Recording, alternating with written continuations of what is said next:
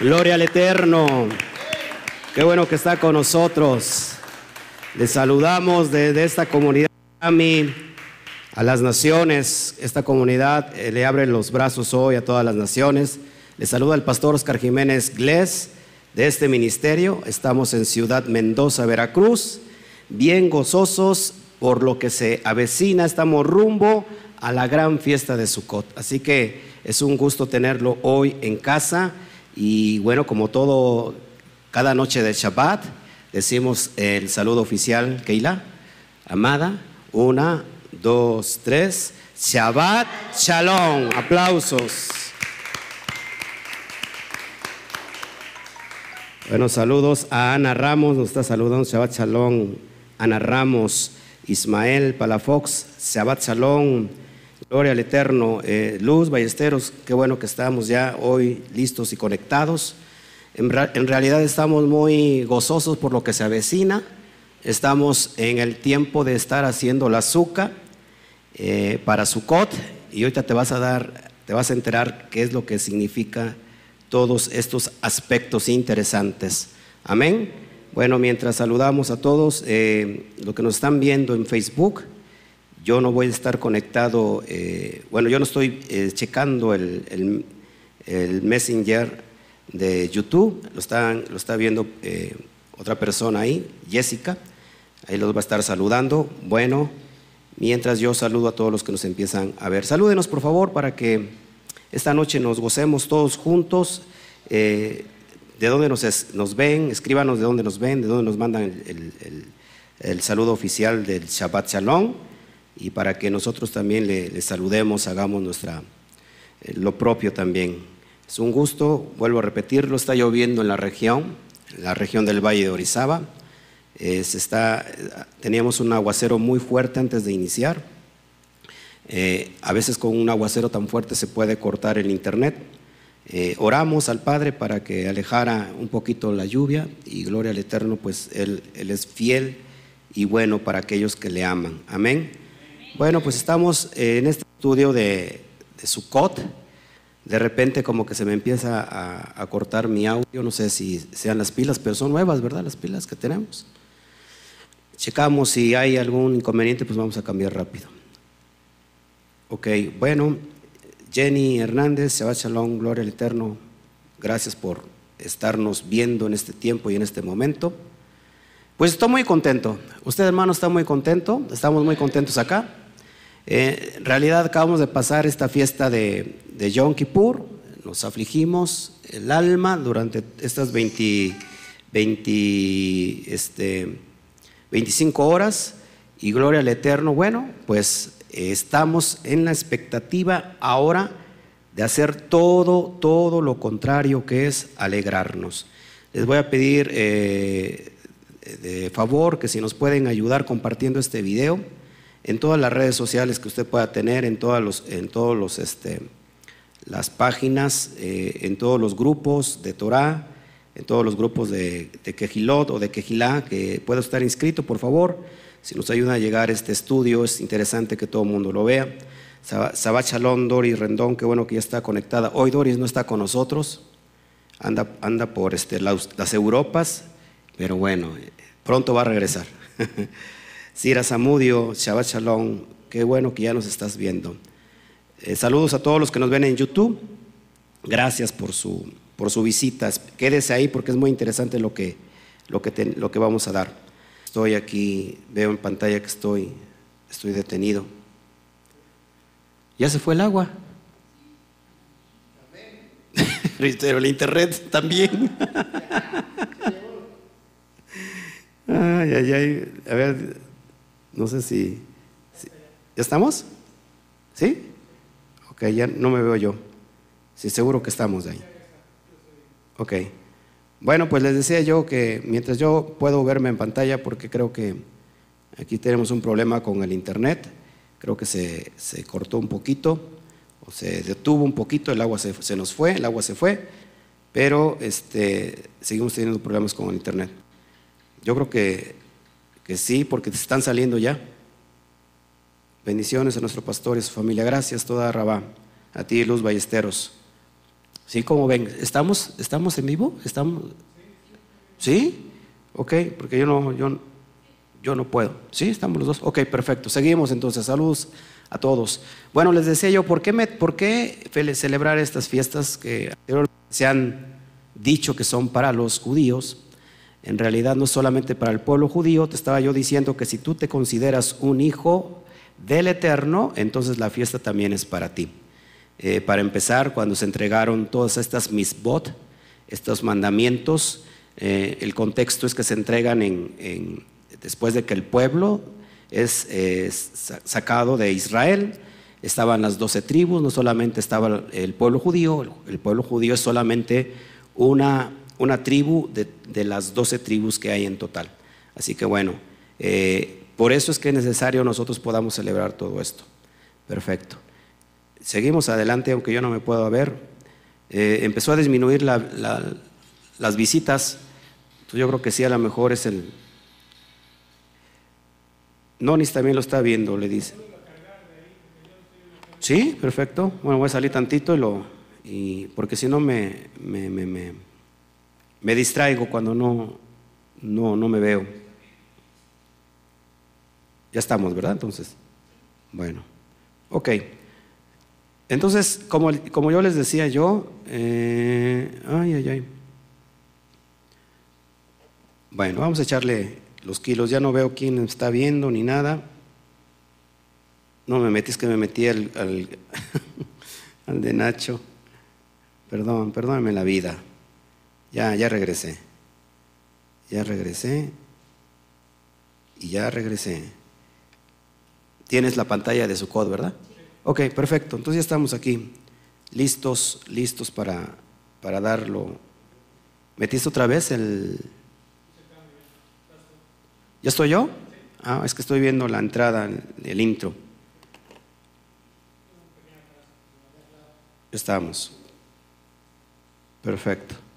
Bueno, mientras me logro ver. Bueno, les decía yo, está, perdón por, eh, son ahora sí causas de fuerza mayor, nosotros no controlamos esto.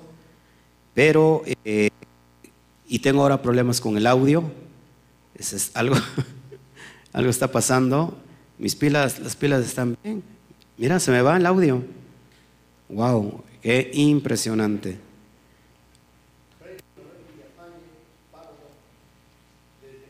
De Colombia nos está bien. Saludos, Freddy, Manuel, qué bueno que estás, que estás aquí. Checamos el, el audio.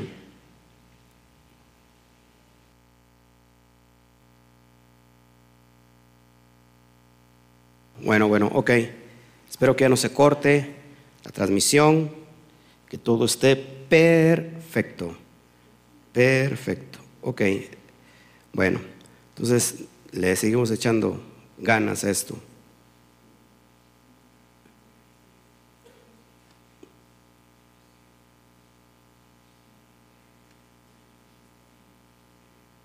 Gloria al Eterno.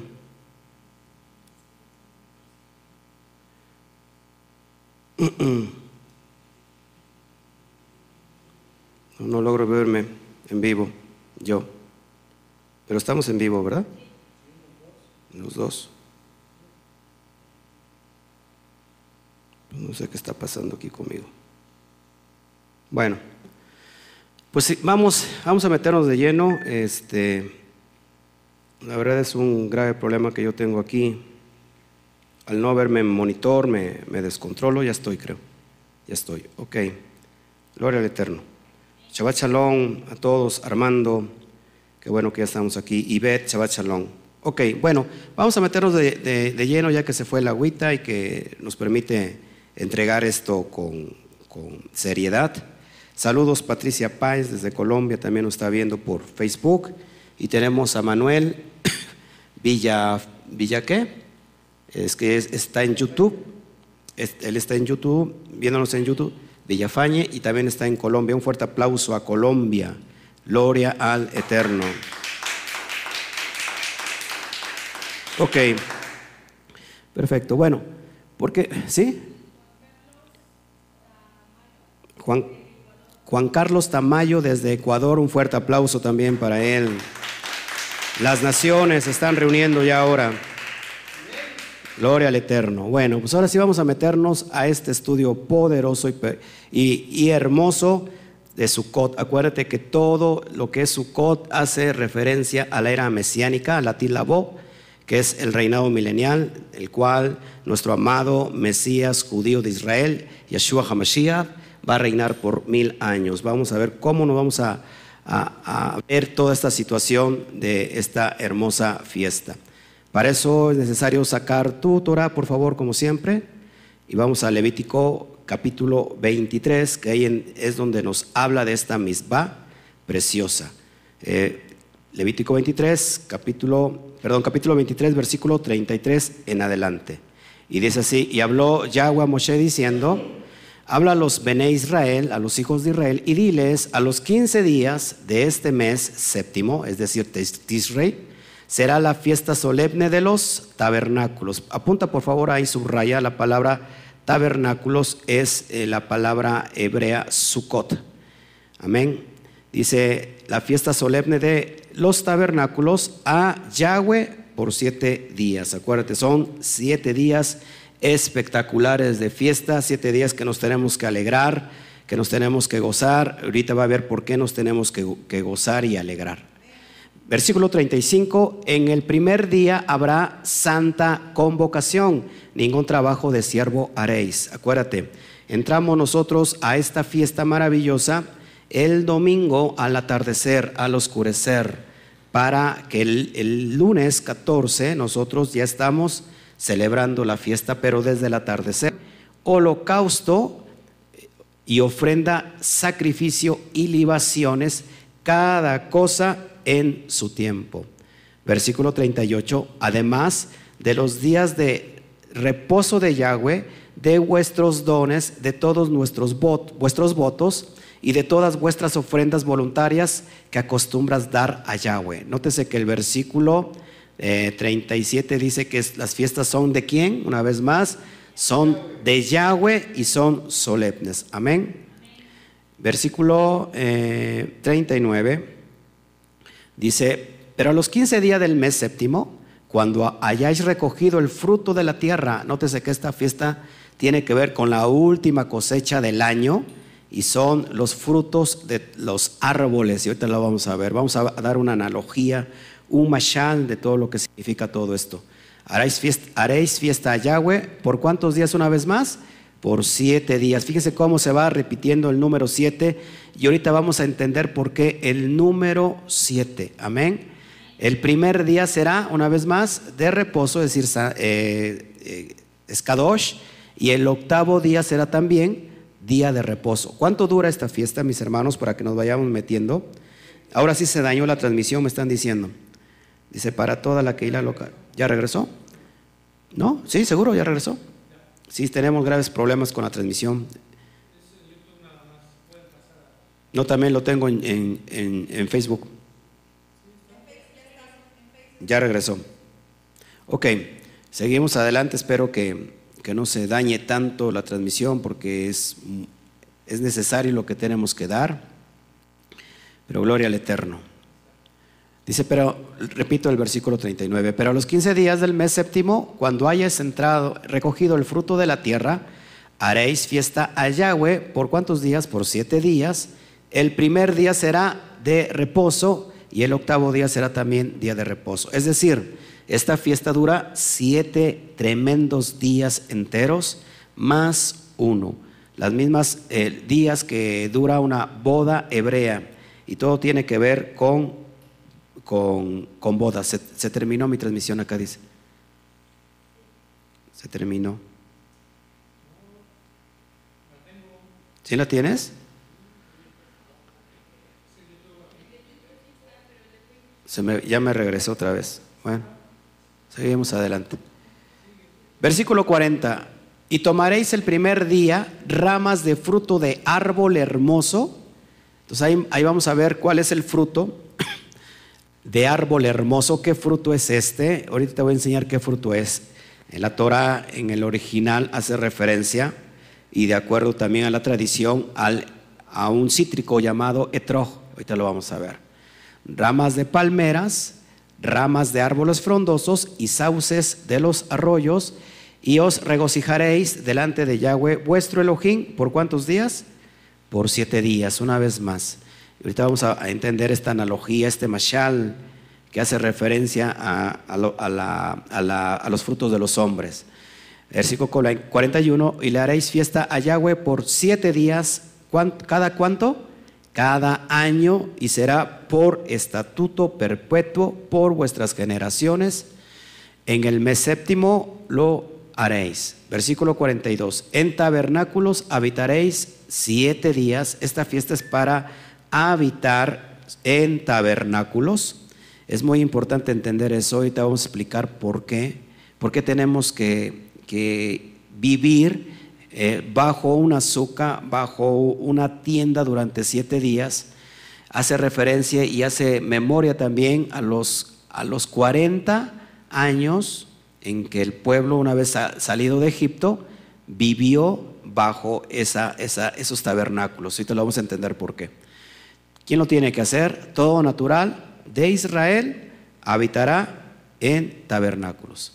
Versículo 43, para que sepan vuestros descendientes que en tabernáculos hice yo habitar a los hijos de Israel cuando los saqué de la tierra de Egipto. Entonces, ¿para qué es esta fiesta?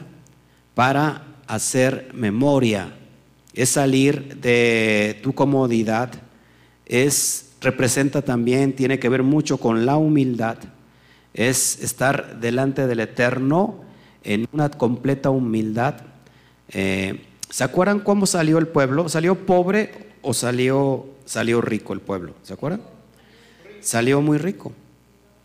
Llevaba joyas de todo lo que el pueblo egipcio le dio, llevaba oro, llevaba plata, llevaba eh, metales preciosos.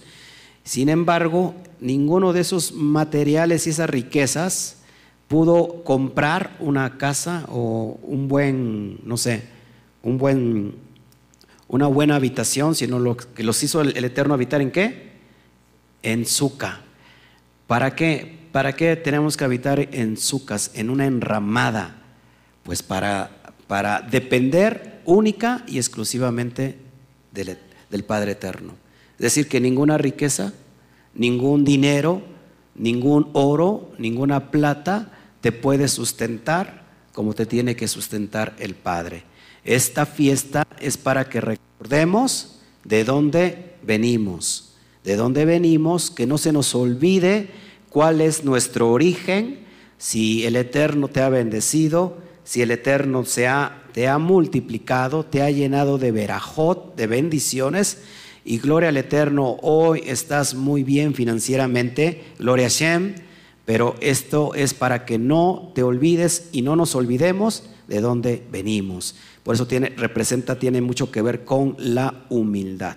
Y dice, yo, Yahweh, vuestro Elohim, es decir, como que lo firma. Amén. Versículo 44, ¿sí sigo en línea? ¿Sí? Así habló Moshe a los Bene Israel sobre las fiestas solemnes de Yahweh. Una vez más, ¿las fiestas de quién son mis hermanos? De Yahweh. Amén. Vamos a ver entonces que la palabra que encontramos en el, en el texto que acabamos de leer, donde dice tabernáculos, es la palabra hebrea suka, del extrón hebreo 52, 21 que se traduce literalmente como cabañas, tabernáculo, sucot, un matorral, una cabina o tiendas. Es lo que significa la palabra suca. Y más adelantito vas a conectarlo esto con la era mesiánica, con el Mesías y vas a entender por qué. Amén. Entonces lo que significa, lo repito nuevamente, cabañas, tabernáculo, sucot, un matorral, cabina, tiendas. Vamos a ver el primer eh, texto donde aparece por primera vez la palabra Sukkot.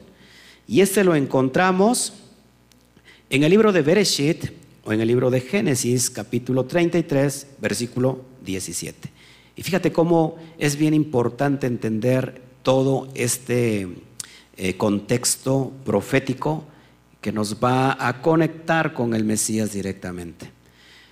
Y Jacob fue a Sucot y edificó allí casa para sí e hizo cabañas. La palabra cabañas es la palabra hebrea Sucot. ¿Para quién? Para su ganado. Por tanto llamó el nombre de aquel lugar Sucot. Amén. Vamos a ver eh, que en, en el capítulo anterior, es decir, en el capítulo 32, 30, hace referencia al cara a cara de Yom Kippur. O sea, fíjate cómo lleva un orden la cuestión de, todas las fiestas. Todavía no se habían implementado las, las, las Muadim, las fiestas como tal, pero todo es cíclico en la Torah. Si entonces encontramos que en Génesis 33 hace referencia a las, al Sukkot, a la fiesta de Sukkot proféticamente que iba a venir, un capítulo anterior, es decir, en el capítulo 32, versículo 30, hace referencia a, a Yom Kippur, al cara a cara. Fíjate cómo, es, cómo está. Y llamó Jacob el nombre de aquel lugar Peniel, porque dijo, vi a Elohim, como dice ahí, cara a cara, y fue librada mi alma. O sea, esto es impresionante. Más adelantito, ahí mismo en el, capítulo 32, verso 31, hace referencia también a, a John Terúa. Fíjate, cuando había pasado Peniel, le salió el sol y cojeaba de su cadera. Perdón, hace referencia a Sucot. ¿Por qué hace referencia a Sucot? Porque eh, en Sucot la luna, la luna eh, eh, brilla en todo su esplendor. En medio, en, el día 15 del mes de Tishrei, la luna está en todo su esplendor.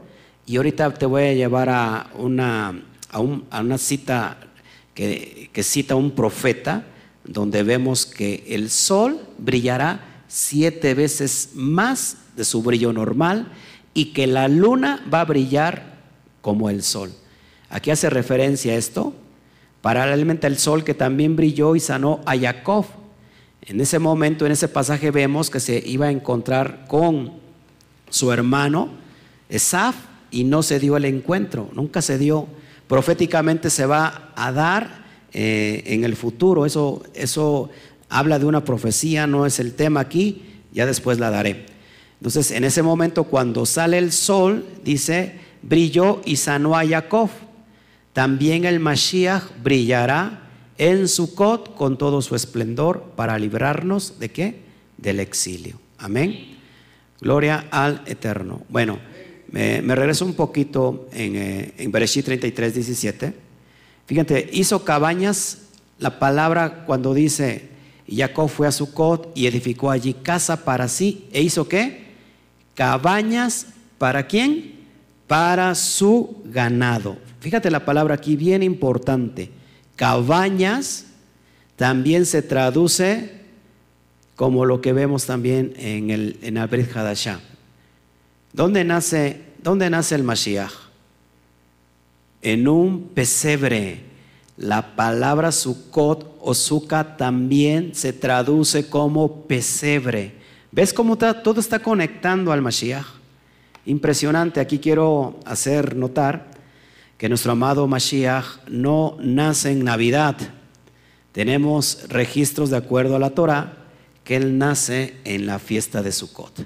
No había lugar en los mesones, en los hoteles, en los hostales, y entonces dice que nace en una azúcar.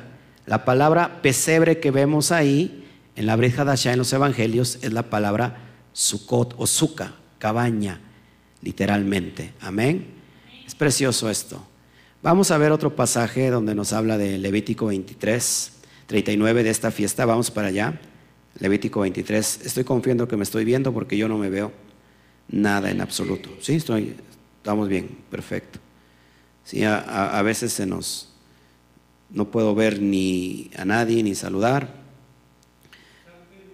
Es lo que voy a hacer. Me voy a salir y voy a meter una vez más para que podamos estar aquí. Ok, no de plano mi, bueno, perfecto. Ok, estamos en vivo. Ok, bueno, vamos a Levítico 23, en el versículo 39. hace referencia también a esta hermosa fiesta. Dice así, pero a los 15 días del mes séptimo, cuando haya recogido el fruto de la tierra, haréis fiesta a Yahweh por siete días. El primer día será de reposo y el octavo día será también día de reposo. Esta cita ya la di. Solamente es para mostrarte el azúcar. Esta azúcar que tú ves ahí fue la primer azúcar que tuvimos. La primer azúcar. Hace dos, tres años, ¿no? Preciosa la azúcar. Este, fue la primera. Lo hicimos con mucho amor, con mucho esmero. Creo que este, este año pues tiene que ser mejor, ¿no? ¿Qué les parece, mis hermanos, todos los que nos están viendo? Ok, vamos allá entonces adelante. Levítico 23:40 dice, y tomaréis el primer día, ahí es donde te quiero llevar, ramas con fruto de árbol hermoso, ramas de palmera, ramas de árboles frondosos y sauces de los arroyos, y os regocijaréis delante de Yahweh vuestro Elohim por siete días. En la tradición reúnen las primicias de estas cuatro especies. Vamos a ver qué significan estas cuatro especies y vamos a conectar estos mashalot o este mashal, esta analogía con el ser humano, con el hombre, con la mujer, representada en un árbol. Vamos a ver por qué. Eh, esto se llama Arbaat Haminim y está compuesto, por lo que tú ves arriba de Levítico 23:40, ramas con frutos de árbol, de árbol hermoso en el original. Se refiere a un cítrico, es como un limón muy grandote, como una lima muy grandote, te la vas a ver. Ese se llama etrog, se llama la fruta cítrica. Después tenemos eh, lulaf, que son las ramas de palmera. Tenemos las hadasim, que son las ramas de mirto. Tenemos las arabot, que son las ramas del sauce. Y vamos a ver cómo se conecta todo esto. Te lo dejo un poquito en pantalla para que lo puedas estar viendo. Me voy, voy a Me está escribiendo el hermano Toño. Presta atención, hermano Toño. Ahorita nos van a ayudar todos los demás personas que están aquí este, compartiendo todos estos estudios, por favor. Amén. Se nos cortó un poquito, pero bueno, seguimos aquí adelante. Entonces, son cuatro frutos, lo repito, etrog, lulaf, hadasim y arabot. Y vamos a ver por qué está conectado directamente con nosotros como seres humanos. Amén. Esto es lo que presentamos nosotros, lo que tú ves en pantalla, es un, es un ramo que se arma de estos cuatro componentes impresionantes que se mecen a los cuatro puntos cardinales de la tierra y vamos a entender por qué es que se hace esto. Entonces tenemos, vamos a ver los frutos. ¿Qué representan los frutos? Los frutos representan a la Torah. Es igual que la aptitud. El aroma representa las obras, igual que actitud. ¿Sí? Son los frutos del Ruach, del Ruach HaKodesh. Amén. Yo siempre he dicho que una buena actitud te va a llevar a una buena aptitud. ¿Sí? Tu actitud va a definir tu aptitud. Bueno, vamos a ver, conforme a todo esto, lo que cuenta según la tradición, y vamos a entender esto es muy hermoso. Fíjate, tenemos primero las ramas de palmera. ¿Qué, ¿Qué, son las ramas de palmera? Estas tienen buen sabor, es decir, tienen fruto, ¿Con qué está conectado el fruto, mis hermanos? Con la Torah. Su fruto es el dátil, pero las ramas de palmera no tienen qué? No hay aroma. Eso representan a los hombres que tienen Torah, pero que no tienen obras. ¿Cuántas de esas personas conocen? Que son personas muy religiosas, que aparentan saber mucho de Torah. Acuérdense que el estudio de la Torah es para aplicar la Torah.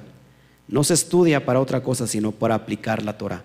Entonces las ramas de palmera representan a un hombre que sí tienen fruto, es decir, que tienen estudio de Torah, pero no tienen aroma, no tienen obras. ¿Cómo dice Rab Shaul que vamos a ser justificados? Por los frutos que tengamos de guardar la ley, de guardar la Torah. No son justificados solamente los oidores de la ley, de la Torah, sino los hacedores de la Torah, serán justificados delante de Yahweh. Entonces, alguien que tiene buen sabor, es decir, que tiene fruto, que tiene Torah, pero no tiene aroma, pues va a llegar muy corto, no va a llegar muy lejos. Tenemos otro fruto representando al hombre, el etrog. El etrog, este limón, este cítrico que tiene un olor muy, muy agradable, tiene un olor demasiado agradable. Este fruto tiene buen sabor, es decir, tiene fruto y tiene una agradable fragancia, que representan a los hombres y las mujeres que tienen Torah y que tienen buenas obras. ¿Qué dice el Salmo 1? ¿Se acuerdan? Vamos por allá para que podamos ir conectando toda esta maravillosa enseñanza que el Padre nos está entregando hoy. Pido perdón si se corta la transmisión, ya no, no tengo nada que ver ahí, yo creo que son problemas de la lluvia que nos está dejando todo esto. Fíjate lo que dice el Salmo 1.1. Bienaventurado el varón que no anduvo en consejos de malos, ni estuvo en camino de pecadores, ni en silla de escarnecedores se ha sentado, sino que en la ley de Yahweh, en la Torah de Yahweh está qué? Su delicia, y en su ley medita de día y de noche. ¿Será qué? Como árbol plantado junto a corrientes de aguas, que da su fruto en su tiempo y su hoja no cae, y todo lo que hace prosperará. Entonces es impresionante, hermanos, que el Salmo 1.1 está haciendo referencia aquí en lo que vimos, esos personajes o ese tipo de personas que vimos en una comunidad, la palabra comunidad en hebreo es tzipur, que contienen los tres tipos de personas, los, los los beinonim y los reshaim. El etrog, ¿a quién creen que está haciendo referencia directamente? ¿A quién creen? A los sadikim, aquellos que tienen Torah y que tienen qué? Obras de Torah. Es decir, como dice Santiago, como dice Jacob Hasadik, si tu fe no tiene obras, vana es tu fe en sí misma. Amén. Seguimos adelante. Tenemos el otro fruto, muy importante todo esto, porque esto nos lleva a una dimensión mayor tenemos las ramas de mirto. ¿Qué pasa con las ramas de mirto? Las ramas de mirto tienen agradable olor, pero no tienen sabor, es decir, no tienen fruto. ¿Qué representa estas, a estas para las personas? ¿O cuál, ¿Cuál es la analogía? Hombres que tienen qué? Buenas obras, pero no tienen Torah. ¿A qué les suena estos? A ver, y nos vamos conectando. ¿Qué clase de personas serían? Los que tienen buenas obras, pero no tienen Torah. Los Beinonin, los intermedios, los que todavía no conocen la ley, la Torah, pero que siguen que ellos tienen buenas obras. Amén. Seguimos con el otro, con el otro eh, fruto, las ramas del sauce, el otro ingrediente que hace falta. Dice, estas ramas de sauce no es comestible, es decir, no tiene fruto, ni tampoco fragancia. Que estos que representan los hombres que no tienen Torah ni buenas obras, es decir, no tienen nada. ¿A quién hace referencia, mis hermanos? A los Reshaim. ¿Te das cuenta que todo está conectando? Es bien importante que el perdón, este conjunto de, de ramas y de frutos en Sucot se mecen a los cuatro puntos cardinales de la tierra. ¿Para qué se mecen? ¿Para qué creen que se mecen, hermanos? Pongan atención, ¿para qué creen que se mecen estos cuatro, a los cuatro puntos cardinales de la tierra, este manojo de frutos? Que dice Ezequiel 37, de donde sopla el espíritu de los cuatro puntos cardinales de la tierra. Es decir, reuniendo a toda la humanidad, porque aquí está reflejada toda la humanidad. Amén. Ahora, todos estos frutos que ves aquí necesitan de agua, de agua para poder subsistir. Por si no sabías, Israel son de los países que dependen exclusivamente del, agua de las lluvias. No tienen, como otros países, eh, presas o represas donde puedan surtirse o abastecerse de agua, sino que dependen de las lluvias. Esto es para depender completamente de Hashem. Oran al Padre para que haya lluvia. Y esta fiesta tiene que ver con lluvias, con la libación de agua, que al ratito lo vamos a ver. Amén. Entonces es costumbre en la ceremonia de Netilat Lulaf agitar el Lulaf. Se toman las cuatro especies y se agitan hacia los cuatro puntos cardinales, hacia arriba y hacia abajo. Se llama Nanuim. Ya se los dije para qué es. Amén. Yo creo que me salgo de aquí porque de todos modos ni me estoy viendo, pero estamos en vivo, ¿verdad? Confío, confío en ustedes. Porque solamente me tengo el, este cuando iniciamos, no, no puedo, no me puedo este, ver más allá de eso. Bueno, seguimos adelante. Otro punto muy importante que te quiero enseñar, todas estas cuatro especies requieren un exceso de agua para su crecimiento. Por eso al agitarlas hacia todas las direcciones se pide del Eterno, así como estas cuatro especies no pueden existir sin el riego debido, asimismo todo el mundo requiere de qué? Del agua. ¿Qué representa el agua, hermanos? La Torah. Todo el mundo requiere de la instrucción de la Torah del Eterno. ¿O no, mis, hermanos? Gloria al Eterno con eso.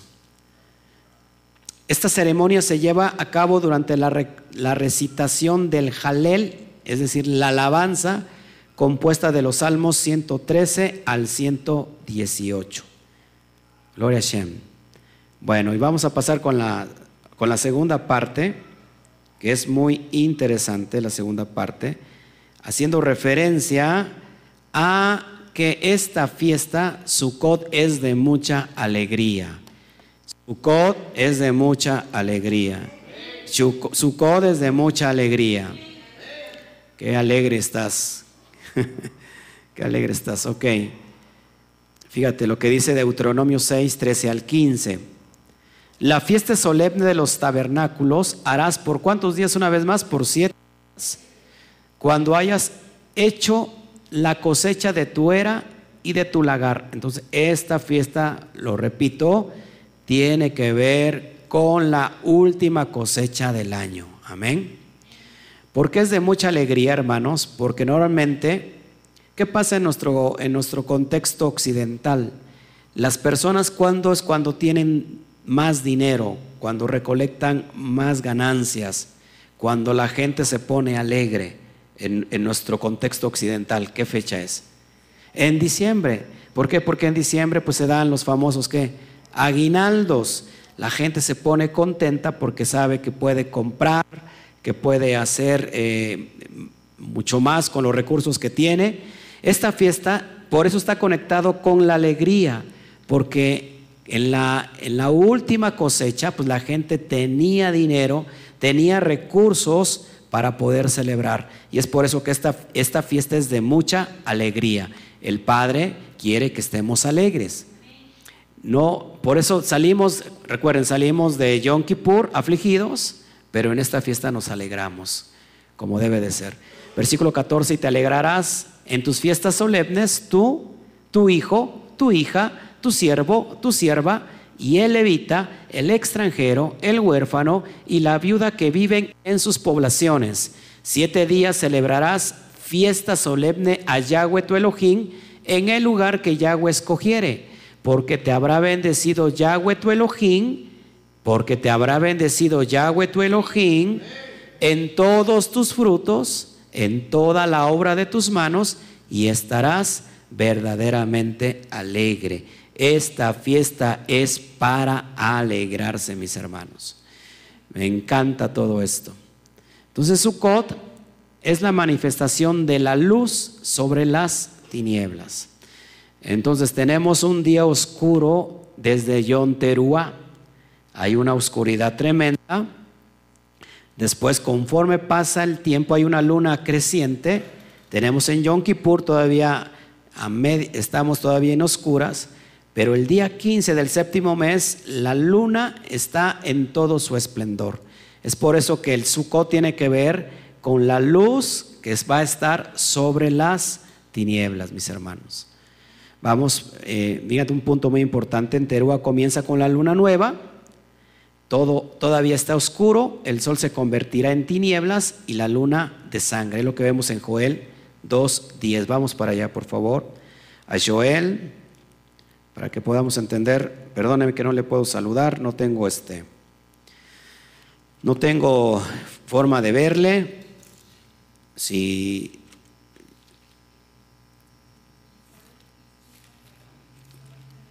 Shabbat Shalom, Isabel, ¿de dónde nos escribes para saber? Vamos a Joel 2.10, por favor, y vas a ver cómo está conectado todo proféticamente. Eso me encanta a mí. Dice, delante de él temblará la tierra, se estremecerán, se estremecerán los cielos, el sol y la luna se oscurecerán y sus estrellas se retraerán, retraerán su resplandor. Es lo que está, es lo que está, lo estamos viendo eh, en el comienzo de John Teruá. En el versículo 31 del mismo capítulo, fíjate cómo dice, te lo leo. Dice, el sol se convertirá en tinieblas y la luna en sangre antes que venga el día grande y espantoso de Yahweh. ¿Cuál es el día grande y espantoso de Yahweh? Yom Kippur, mi hermano. Amén. Vamos a ahí mismo en el capítulo 3 de Joel, versículo 15, fíjate lo que dice. El sol y la luna se oscurecerán y las estrellas retraerán su esplendor. Entonces va a haber un día, un tiempo de oscuridad antes de que venga el día terrible que vemos en, en Kippur. Vamos a Mateo 24, por favor. Ahí mismo, vamos allá a Mateo 24. Y fíjate cómo dice Mateo 24, versículo 29. Orad pues, dice que vuestro oído no sea en invierno ni en día de Shabbat. Estoy leyendo el 20, perdón. Versículo 29 de Mateo 24. Dice, e inmediatamente después de la tribulación de aquellos días, el sol se oscurecerá y la luna no dará su, resplandor y las estrellas caerán del cielo. ¿Quiénes, ¿Qué son las estrellas cayendo del cielo, hermanos? Los Seidim, los demonios, y las potencias de los cielos serán conmovidas. Entonces en Terúa se comienza con la luna nueva, todo va a estar en oscuridad antes de que venga la luna en todo su esplendor. Amén. Entonces hay un cambio drástico de Yom Kippur a Sukkot. Hay un cambio muy fuerte, muy drástico de Yom Kippur a Sukkot. Pero en Sukkot es luna llena, es decir, la luna va a brillar con todo su esplendor. En el postrer día, la luna brillará como la luz del sol. Fíjate, imagínate eso. La luna que tenemos brillará como la luz del sol en la noche. Entonces imagínate cómo va a ser, va a haber tinieblas, hermanos. Y dice, y la luz del sol será siete veces mayor de lo normal. Hermanos, haciendo referencia a la luz del Mashiach, que va a llenar toda la tierra en Sucot. Eso lo, eso lo dice en Isaías 30, 26, para que tú lo busques en casita. Es impresionante, hermanos. No va a haber día de oscuridad. Anterior a eso va, a haber días oscuros, ¿sí? Día de afligirse, día de que veremos lo que dice Apocalipsis, plagas, eh, vendrá tribulación pero en su code la esperanza porque ya no va a haber tinieblas, hermanos. El Mashiach ahora sí se va a sentar a gobernar a toda la tierra y a todo Israel. Amén. En la séptima y última fiesta, es decir, al otro día es el octavo día. El ocho tiene que ver con nuevos comienzos. Por eso esta fiesta dura siete días y el octavo, que se cierra la fiesta de Sukkot.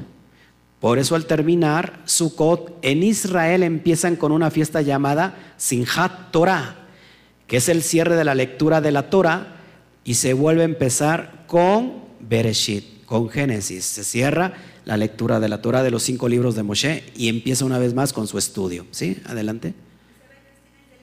Es de Lima, de Lima, Perú. Saludos hasta Perú. Vamos a darle un fuerte aplauso a Perú. Qué bueno que nos están viendo en Perú. Las naciones, las naciones están eh, presentes. Gloria al Eterno. Amén. Sigamos avanzando. En, en, Facebook no sé si siga yo en vivo, porque se me cortó. Bueno, lo voy a apagar mejor tantito y me meto una vez más. Amén.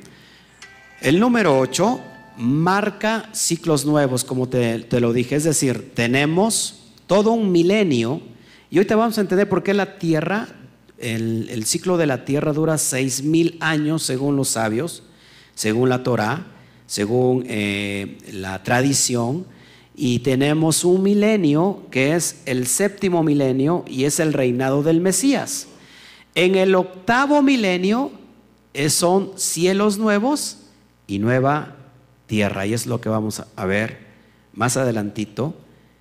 Acuérdate que, que estamos viviendo también nosotros en este contexto ya el tercer día. Y ahorita te lo vas a, vas a entender por qué. Sorry si se escucha mi teléfono prendiendo y apagando, pero creo que era necesario, aquí se me trabó. Sukkot tiene que ver todo con el 7. Acuérdate, séptima fiesta del año, séptimo mes, siete días de duración y esto nos marcan, una vez más, siete milenios. Impresionante, mis hermanos. Estábamos una vez más aquí, a ver si ya, ahora sí, ahora sí entramos, entramos como debe de ser. Gloria, gloria al Eterno. Saludamos a todos los que nos están viendo, ok. Gloria. Gloria. Bueno, seguimos adelante. Te quiero traer eh, un texto en el original hebreo, Bereshit, capítulo 1, versículo 1, o Génesis 1, 1, y lo estás viendo en hebreo. Muy importante que te compres una Biblia, una Tanaj, una Torah, que venga el texto tanto el, al hebreo como al español, y lo podamos ahí nosotros ver y estar escudriñando como debe de ser. Si te interesa, a veces prometo muchas cosas y luego por el tiempo pues no, no puedo en realidad, pero tenemos Biblias eh, electrónicas para que tú las puedas, te las podamos dar y tú las puedas ahí manipular en tu, en tu teléfono o bien en tu, en tu computadora. Y lo que quiero hacerte eh, notar ahí que tenemos seis Aleph, seis letras Aleph. Te las pongo ahí en rojo para que las veas. Tenemos una, dos, tres, cuatro, cinco y seis. ¿Por qué hay seis en el principio, en el versículo 1.1? Bueno, esto hace referencia a seis milenios. Mira, la letra Aleph se escribe así y representa el número uno es decir, la letra Aleph vale, vale uno. Amén. Pero aquí llama la atención que el número mil igual se escribe Aleph, solamente que se pronuncia diferente. Se pronuncia como Elef y Elef tiene un valor de mil. Es decir, que lo que estamos viendo en pantalla, mis hermanos, nos está hablando de seis milenios. Ojo aquí, seis milenios. Nosotros eh, entendemos que estamos que se está próximo a terminar este, este ciclo de seis milenios. Por eso el, pueblo judío ya espera al Mashiach, porque se está cumpliendo todo esto, todas las profecías que vemos en la Torah se están cumpliendo una y otra vez, todo lo, lo especificado en los tiempos por cumplir se están llevando a cabo y, hay un calendario judío que nos marca que estamos cerca ya del, del, año 6000. Cuando se entra al 6001, hermanos, estamos en el séptimo milenio y ahí es donde viene el Mashiach a reinar. Entonces, nosotros por nuestra parte, acuérdate que Él dice en, en Éxodo que Él viene, que nos santifiquemos hoy y mañana y al tercer día desciende. Estamos viviendo también nosotros el, el tercer día el tercer milenio. Tenemos dos mil años de la muerte y resurrección de, la don Yeshua HaMashiach y estamos ya viviendo el tercer milenio desde el 2001. Estamos ya cerca del 2020, unos meses del 2020, estamos ya viviendo el, el tercer día. O sea que está muy pronto la llegada de nuestro amado Yeshua HaMashiach. Amén. Saludamos a Mira Hernández, a Sixto, a Nacho Hernández.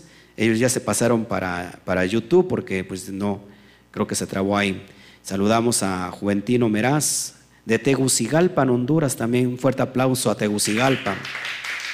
Gloria al Eterno. Tenemos Colombia, Tegucigalpa, Perú, y ahí estamos, ¿no? México, Ecuador, bueno, pues que, las, que cada día se vengan reuniendo más naciones. Entonces el séptimo milenio es Sukkot y después del séptimo, hermanos, cielos nuevos y nueva tierra, la eternidad. ¿No te da, no te da gozo eso, hermanos? Tener ya la eternidad cerquita, cerquita, cerquita. Gloria al Eterno. Me fascina esto. Entonces siete es el, el milenio, el número clave, el número clave, el siete. ¿Cuántos toros se sacrificaban en Sucot? 70 toros, que 70 representa a las naciones. En ese momento representa a todas las naciones. Fíjate que en Sucot, en Israel, en Jerusalén, eran sacrificados durante esos siete días de duración 70 toros para, haciendo referencia para alcanzar a las naciones. ¿Se acuerdan cuántos eh, discípulos manda traer el Mashiach primero? ¿Quiénes, ¿Quiénes eran sus primeros discípulos? ¿Cuántos números eran? Doce, doce discípulos, doce talmidín que representan a las doce tribus de Israel. Y después se juntó tanto el trabajo para el maestro, para el rabí, que ya no se, ya no se abastecía y manda a traer 70 discípulos más. 70 discípulos haciendo referencia a todas las naciones. Es impresionante toda la simbología profética que encontramos en, en las Sagradas Escrituras, mis hermanos. Entonces, en el milenio se seguirá celebrando Sukkot. Esto es impresionante, hermanos, porque hay mucha gente que dice, eso ya pasó, eso no es para nosotros, eso es para los judíos, nosotros somos bien gentiles y nosotros no necesitamos nada de eso, nosotros nos conformamos con Navidad, con Año Nuevo y son puras fiestas paganas, mundanas, satánicas y tú estás celebrando esto y te estás perdiendo de esta maravillosa oportunidad. Sukkot no ha dejado de celebrarse, Sukkot se sigue celebrando y aún cuando esté Yeshua HaMashiach como el Melech Malhei HaMelachim y Adon Beadonin, es decir, el Rey de Reyes y Señor de Señores, estará celebrando Sukkot. Amén. Fíjate lo que dice Zacarías 14, 16 al 18. Y todos los que sobrevivieren de las naciones. ¿Por qué dice que todos los que sobrevivieren? Acuérdense que va a venir el día terrible Ah, va a haber sobrevivientes en todo el mundo, en todas las naciones, dice, de los que sobrevivieren, que vinieren contra Jerusalén, que vinieron contra Jerusalén, subirán de año en año para adorar al rey, a Yahweh Sebaot, y a celebrar la fiesta de los tabernáculos, la fiesta de Sukkot. ¿A quién van a adorar? Al Melech Malhei Hamelachim, ¿en honor de quién? del, Padre, de Yahweh, lo que dice Filipenses 2, del 5 en adelante, dice, para que toda rodilla se doble delante del Adón Yeshua. ¿Para gloria de quién? Del Padre, del Padre, de Yahweh. Estarán unidos gobernando el Melech Malhei Melachim, el Sadik, el justo. No ha habido hombre como él, sentado para gobernar, dirigido por quién, por su cabeza, nuestro Padre, el, eh, perdón, nuestro Padre Yahweh Sebaot. Amén. Entonces, si, estos no vienen, ¿qué va a pasar? Dice, acontecerá que los de las familias de la tierra que no, que no subieren a Jerusalén para adorar al rey, ¿qué va a pasar? Yahweh Sebaot no vendrá sobre ellos lluvia. Lluvia tiene que ver con la verajá. Lluvia tiene que ver también con qué? Con la palabra, con la Torah va a venir sequía para ellos. Entonces, hermano, ¿qué esperas para celebrar esta fiesta con nosotros? ¿Qué esperas para integrarte como un Bené Israel? ¿Qué esperas? El pasaporte que se necesita es la fe, la fe en el Adón Yeshua Hamashiach. ¿Y qué es fe, mi hermano? ¿Qué es fe? La obediencia perfecta de lo que sale de la boca de Torah. La, fe viene de por oír la palabra del Eterno, la obediencia. Amén. Gloria al Eterno. Pues yo creo que estoy aquí en vivo, ahora sí ya estoy, ya estoy aquí al tiro. Tegucigalpa, Honduras, ya, ya habíamos mandado saludos a Tegucigalpa, Honduras, ¿va? Ok. Entonces, hermano, ¿te das cuenta por qué tienes que celebrar esto? Esto representa, la lluvia representa bendición, eh, ah, eh, lluvia representa la Torah, la palabra, y eso es lo que te va a dar bendición. O sea que no te esperes para el último tiempo, no te esperes para aquellos días temibles, no te esperes para los días de oscuridad. Ven antes de eso y gózate con el Padre porque Él te quiere bendecir como nos ha bendecido a nosotros, hermanos. Como estamos viviendo hoy en libertad, el, conocimiento te va a dar libertad. La verdad nos va a hacer libres, dijo Mashiach Yeshua. ¿Y qué es la verdad? La suma de toda tu palabra es la verdad, que es todo, todo lo que encontramos en, las Sagradas Escrituras. versículo 18 dice, si la familia de Egipto no subiere y no viniere, ¿qué va a pasar con ellos? Sobre ellos no habrá lluvia. Vendrá la plaga con que Yahweh herirá las naciones que no subieren a celebrar la fiesta de los tabernáculos. ¿Qué está pasando en este tiempo, hermanos? La gente quiere celebrar. La gente, para empezar, no sabe, no entiende qué es esta fiesta no, sabe que está conectada directamente con el Mesías, con, con, Yeshua HaMashiach. Ellos eh, allá afuera están adorando a, Jesús de Nazaret. Nosotros festejamos al Mesías, Yeshua de Nazaret. Eh, ¿Por qué? Porque ese es, un, es un Mesías judío. Y es la fiesta, mucha gente no sabe que, que, él nació precisamente en Sukkot, en el día de las cabañas, en un pesebre, en un azúcar y no, nació en, en, diciembre. En diciembre nace un niño Dios, un niño Dios llamado Tamuz. Para los que no saben, miren el estudio La maldición de la Navidad, la, tengo ahí en YouTube, la puede bajar y la puede estar usted eh, viendo para que entienda, entienda todos estos conceptos que le van a traer luz y le van a traer vida. Amén. Sigamos adelante. El Mashiach vendrá a morar con los hombres el Mashiach vendrá a morar con los hombres. Apocalipsis 21.3 dice así, y oí una gran voz del cielo que decía, he aquí el tabernáculo de Elohim con los hombres, y él morará con ellos, y ellos serán su pueblo, y Elohim mismo estará con ellos como su Elohim. Para que pueda yo explicar esto, el Todopoderoso va a enviar al Mashiach para que a través de él podamos tener una morada perfecta en el Mashiach directamente con el Padre. Amén. Hago la distinción para que no nos confundamos que, eh, que Yeshua es Elohim, que es Dios. No, Yeshua es el Melech Malhei, pero el Padre es su cabeza, Él es la autoridad completa. Amén. El Padre quiere morar con nosotros. ¿Qué estamos haciendo nosotros ahora, hermanos? Un ensayo de lo que ha de venir, un ensayo de lo que habremos de festejar eternamente. Amén.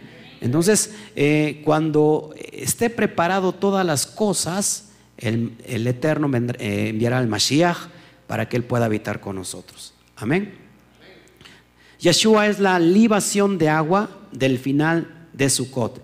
En Israel, en los tiempos de todavía del Mashiach, en el primer siglo, en el último día se, se ¿cómo se llama? Perdón, eh, en el, último día se acostumbraba a derramar mucha agua y ahorita lo vas a entender por qué. El, el Mashiach está precisamente en, en, Jerusalén en el día final de la fiesta de Sukkot. Fíjate lo que dice el versículo 37. En el último y gran día de la fiesta, Yeshua se puso en pie y alzó a la voz diciendo, si alguno tiene sed, venga a mí y beba. El que cree en mí, como dice la escritura, de su interior correrán ríos de agua viva. Esto dijo el Espíritu que había de recibir los que creyesen en Él, pues aún no había venido el Espíritu Santo, el Roja Kodesh, porque Yeshua no había sido aún glorificado. En, este, en este, esta fiesta se cierra con mucha agua, con mucha agua. Eh, iban los sacerdotes, iban al templo y derramaban agua. Derramaban agua en fe no porque, porque para que lloviera más, sino que derramaban agua porque ya daban por hecho que iba a llover todo el año. Recuérdense que en Israel solamente están supeditados y están eh, basados en que llueva para que tengan lluvia, para que tengan, perdón, agua. ¿Qué hacían ellos? Derramaban agua en fe de que no es que iba a llover el año que viniera, sino que ya era un hecho que lloviera. Entonces, al ver eso, el Mashiach, Yeshua, está en ese último día de la fiesta y dice, yo soy, yo soy esa agua, yo soy esa agua. Si alguien tiene sed, venga a mí y beba. Wow, ¿por qué creen que el Mashiach está prefigurado desde los tiempos pasados en que Él, él es el Mashiach? Haciendo referencia a que Él son las aguas de la Torah, ¿verdad? Que lo vino a hacer perfecto, lo vino a enseñarnos cómo cumplirnos la Torah y por eso Él es el que tiene esa agua que es la Torah y vamos a llenarnos y saciarnos. Mucha gente aquí, hay muchos hermanos judíos, lo digo con mucho respeto, que dicen, no hay ninguna parte en la, en la, en la Torah, en el Tanaj, que dice, como dice la escritura, que de su interior correrán ríos de agua viva. Entonces, esto es un error, dicen ellos. Esto es un error, es un invento de Roma, pero te voy a enseñar que sí hay una parte en la Torah, en el Tanaj, donde viene, como dice la escritura, de su interior, interior correrán ríos de agua viva. Vamos a ver, vamos para allá. Isaías 12. Dice, en aquel día dirás, cantaré a ti, oh Yahweh, pues aunque te enojaste contra mí, tu indignación se apartó y me has consolado en el día de Sukkot. Vamos a ver esa consolación. He aquí mi Elohim es salvación mía. Me aseguraré y no temeré porque mi fortaleza y mi canción es ya, Yahweh, quien ha sido salvación para mí. Sacaréis con gozo aguas de la fuente de la salvación. Ahí está la escritura. Sacaréis con gozo aguas de la fuente de la salvación.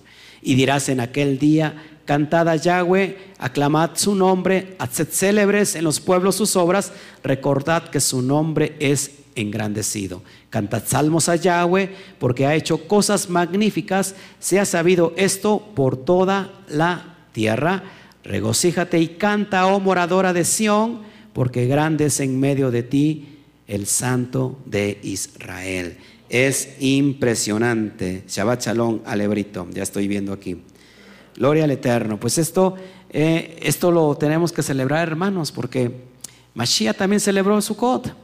Mashiach celebró Pesach, Mashiach celebró todas las fiestas, hermanos. Así que si tú estás siguiendo al Mesías judío de Israel, te déjame decirte que era su costumbre guardar Shabbat. Lucas 4:16 dice que era la costumbre del Mashiach guardar Shabbat y él guardó todas las misbot, es decir, todos los mandamientos, guardó todas las fiestas, las muadín establecidas por Yahweh, su padre, si tú estás siguiéndolo a Él, tienes que hacer todo lo que Él te enseñó a hacer en la Escritura. Si tú sigues a Jesús, un Jesús romano, un Jesús griego, pues Él sí no guardó nada de esto. Pero al menos el Mesías histórico, Yeshua HaMashiach, bendito sea su nombre, es el que encontramos guardando todo esto. Es impresionante. El final de Sukkot es Oshana Oshana Rabá, sálvanos por favor. Oshia Anna es en el hebreo, Oshia Anna. ¿Han encontrado la palabra Osana? ¿Se, acuerdan? La palabra Osana en realidad es Oshia de salvación, Oshia Anna, que significa sálvanos por, por favor. Este es el grito que se da en Sukkot, sálvanos por favor. En el último día de la festividad de Sukkot, según la tradición judía, los ángeles entregaron a Yahweh el juicio sellado en el día de Yom Kippur para su ejecución en el día de Oshia, Oshana Rabá. Amén. también tenemos en Sukkot que se levantaba un poste con grandes antorchas. Esto hace una referencia tremenda, profética, mesiánica. Luz destellaba, destellante alumbraba en todo Jerusalén. Imagínate esto, el templo ponían unos postes grandísimos, unas antorchas, y, era tanto la, luz que emanaba estas antorchas gigantes que se veían en todos los patios de la casa. En todos los patios de la casa. Alumbraba a toda Jerusalén. Y esto hace referencia nada más y nada menos que al Mesías. Cuatro puntos cardinales de la tierra. Ponían cuatro, cuatro antorchas un poste grande y ponían cuatro haciendo referencia a los cuatro puntos cardinales de la tierra. ¿Qué nos hace referencia a los cuatro puntos cardinales de la tierra? Todas las naciones. Amén, hermanos. Saludos a Cándido Ayala desde Jocutla, Morelos. Shabbat Shalom, Cándido. Qué bueno que nos estás viendo. Amén. Entonces anunciaba a todos los dispersos entre las naciones que la luz era la señal que los guiaría de regreso a la casa del Padre. Imagínate esto, todo eh, en la noche, en la oscuridad, y estas grandes antorchas se veían desde, desde, desde muy lejos y estaba anunciando que esta luz era la señal que los iba a guiar de regreso a la casa del Padre. Nosotros vimos de lejos una luz destellante en la oscuridad llamado Yeshua Hamashiach, que nos está indicando cuál es el camino de regreso a casa del Padre. El hijo pródigo vuelve a la casa del Padre. Es impresionante, mis hermanos, todo esto. Los pebeteros se hacían de vestiduras sacerdotales viejas, es decir, las, vestiduras de los Cohen de los Kuanin, que ya no se usaban, las partían y los ponían como los pebeteros. Aquí hace referencia a esto Así Yeshua es representado en ese madero, cortando, fíjate, cortaron en cuatro sus vestiduras para anunciar la luz a las cuatro esquinas del mundo. ¿Te acuerdas cuando eh, tiran sus vestiduras estos soldados romanos y lo parten en cuatro? Ese era el anuncio que esta luz iba directamente a las cuatro esquinas del mundo. Gloria al Eterno por todas esas cosas preciosas que tenemos. En Juan 8:12 vemos esto. Otra vez Yeshua les habló diciendo, yo soy la luz del mundo. El que me sigue no andará en tinieblas, sino que tendrá la luz de la vida. Él, diciendo, yo soy la luz del mundo. ¿Por qué creen que decía que él era la luz del mundo? Porque él estaba interpretando correctamente la Torah, como se debe de interpretar. Dice, también nos dijo, mientras yo me voy, ustedes serán qué? la luz del mundo. ¿Por qué somos la luz del mundo, hermanos? Porque se supone que estamos llevando a cabo la Torah siendo luz en las tinieblas entre todas las naciones. ¿Qué estamos haciendo hoy? Estamos como un pebetero gigante a través de este medio, de esta red social en YouTube, en Facebook, siendo luz a todos ellos que están todavía en oscuridad, están viéndonos, estamos hoy iluminándolos con la luz de la Torah diciéndoles, hey, este es el camino, vuelvan a casa, regresen a, a la esencia de las sendas antiguas, párense, vea, regresen a la esencia, a la raíz de su fe, porque nuestra fe tiene una raíz, hermanos. Y si nosotros estamos creyendo en el Mashiach, el Mashiach es, es, judío y tiene una raíz profunda y es donde tenemos que volver, no al judaísmo. No estamos regresando al judaísmo, Estamos volviendo a la esencia de Jeremías 6:16. Párense.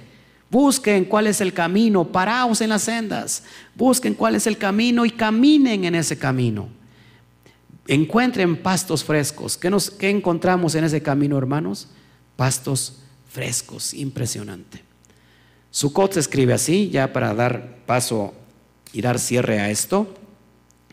Saludos a todos, por, gracias que nos están viendo.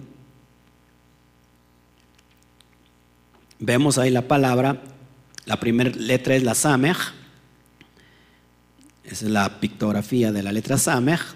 Tenemos la letra Bav, tenemos la letra Kaf, acuérdate que el hebreo se escribe de derecha a izquierda.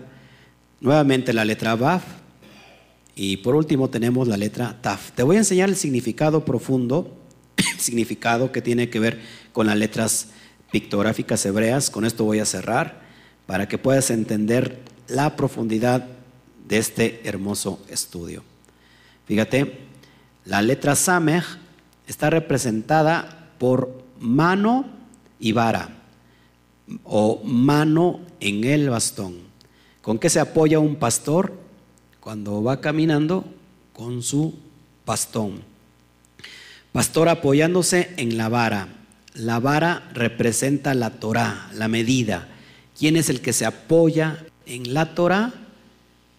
¿Quién será nuestro guía terrenal, el Mashiach? ¿Quién es el líder sobre todos los líderes? ¿Cuál es? ¿Quién es el Aleph? El Padre, el Todopoderoso, apoyándose en la Torah.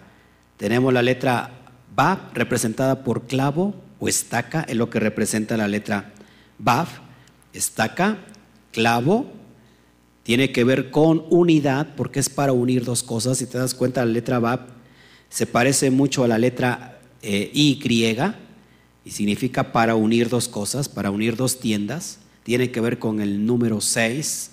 Número 6 tiene que ver con el hombre, recuerda. Tenemos la letra Kaf, que es una mano abierta y representa abrir, postrarse, humillarse debajo de, y también tiene que ver con unción. Eh, acuérdate que el, que el que está en el hueco de la mano del Padre Eterno, pues ¿quién va a ser removido de ahí? Impresionante. Una vez más, la letra Bab, ya te la acabo de enseñar, se repite. Y por último tenemos la letra Taf. La letra Taf tiene que ver con marca, con señal, con pacto, y ese es su significado de la letra pictográfica. Vamos a conjuntar entonces todas estas ideas para que podamos entender el significado implícito de la palabra Sukkot. Vemos que Sukkot, como lo dice el Strong, tiene que ver con cabañas, con tiendas. Pero vamos a entender qué es lo que está implícitamente dentro de ese mensaje, Sot diría yo, para que podamos entender la palabra Sukkot. Mira su significado precioso y hermoso. El pastor líder, que es la letra Samech, apoyándose en la vara de, de autoridad, que es su palabra, la Torah, para dirigir al hombre debajo de su mano poderosa y unirlo al pacto de su salvación. Eso es lo que implica todo el contexto de la palabra Sukkot. Lo leo nuevamente porque es impresionante, hermanos. El pacto, el pastor, perdón, el líder, apoyándose con la vara de autoridad que es su palabra, la Torah, para dirigir al hombre debajo de su mano poderosa y unirlo al pacto de su salvación. Cuando digo unirlo al hombre, estoy haciendo referencia a la letra Baf. Lo leo nuevamente y voy verificando con cada palabra. El, pastor líder, apoyándose en la vara de autoridad, que es su palabra, la Torah, hace referencia a la letra, eh, a la letra Samech. Para dirigir al hombre, dirigir al hombre, la letra Baf, hombre, debajo de su mano poderosa, letra letra Kaf, y unirlo, Baf, al pacto de su salvación, la letra Taf. Eso es lo que significa. Gloria al Eterno por tantas cosas tan maravillosas que tenemos y eh, eso es lo que te quería yo entregar en el día de hoy. Y para terminar, esto es tremendo, que si nosotros estamos bajo su cobertura, Dice el Salmo 91, el que habita. Vamos para allá y con eso voy a cerrar. Saludos a todos. Gloria al Eterno. ¿Por qué habitar en una cabaña, en una tienda durante siete días? Se lo, perdón, Salmo 91. ¿Por qué morar? ¿Por qué morar? Número uno, repasamos rápido, porque nos tenemos que acordar de qué? Que tenemos que ser humildes. Puede que nos esté yendo bien, pero sin él, si con todo el dinero del mundo no podemos hacer nada con, sin Hashem. Hashem que sea nuestra protección, Hashem que sea nuestra cobertura.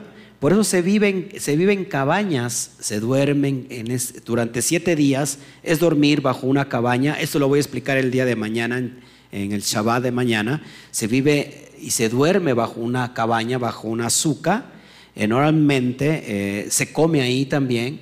Eh, no se cubre todo porque tiene que entrar un poquito de sol. Dice la tradición que el sol hace referencia al mundo, al mundo material, y la sombra que refleja hace referencia al mundo espiritual. Entonces tiene que haber un balance. Si, si hay mucho sol, en poco tiempo te empiezas a, sofocar y a quemar. Entonces las cosas materiales te queman sin, sin el balance. Hace un año o dos hicimos una azúcar tremenda allá afuera en el patio, hermosa, donde nos venimos a comer ahí los que quisieron venir y había sol, entre sol y, y sombra, muy sabroso, comimos ahí precioso. Entonces, ¿por qué tenemos que habitar? Para que entendamos que nuestra provisión es Hashem. Y fíjate lo que dice el Salmo 91 y es precioso. El que habita al abrigo del Altísimo morará bajo la sombra del Omnipotente. Eso es lo que es tremendo este salmo, habitar en cabaña, habitar en Sucot, habitar en una azúcar, y eso nos va a traer que habitemos bajo el abrigo del Altísimo y vamos a morar bajo la sombra del Omnipotente.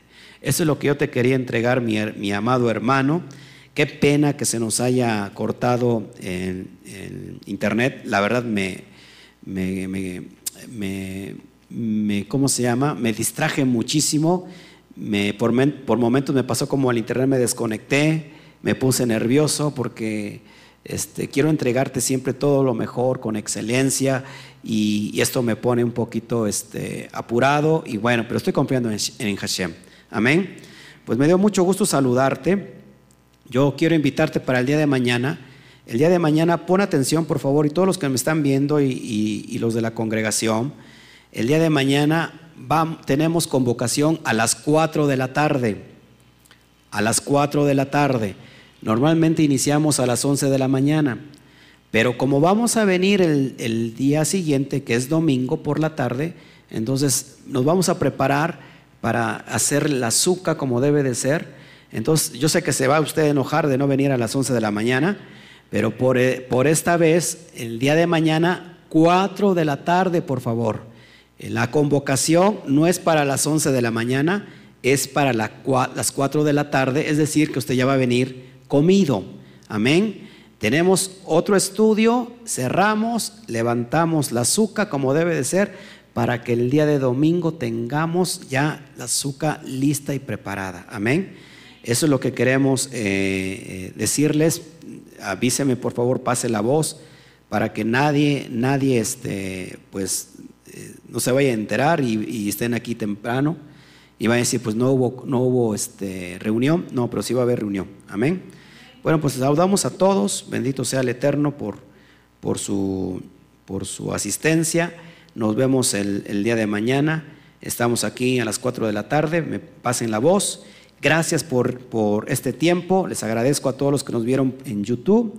Gracias a todos los que nos eh, siguieron permanentes aquí en Facebook, a pesar de que se haya cortado una y otra vez la, transmisión. Eh, les agradecemos con todo el amor de Hashem y terminamos con el saludo habitual a la cuenta de tres. A todas las naciones. One, two, three. Shabbat Shalom. Saludos mis hermanos a todas las naciones. El Eterno me lo bendiga. Gloria al Eterno.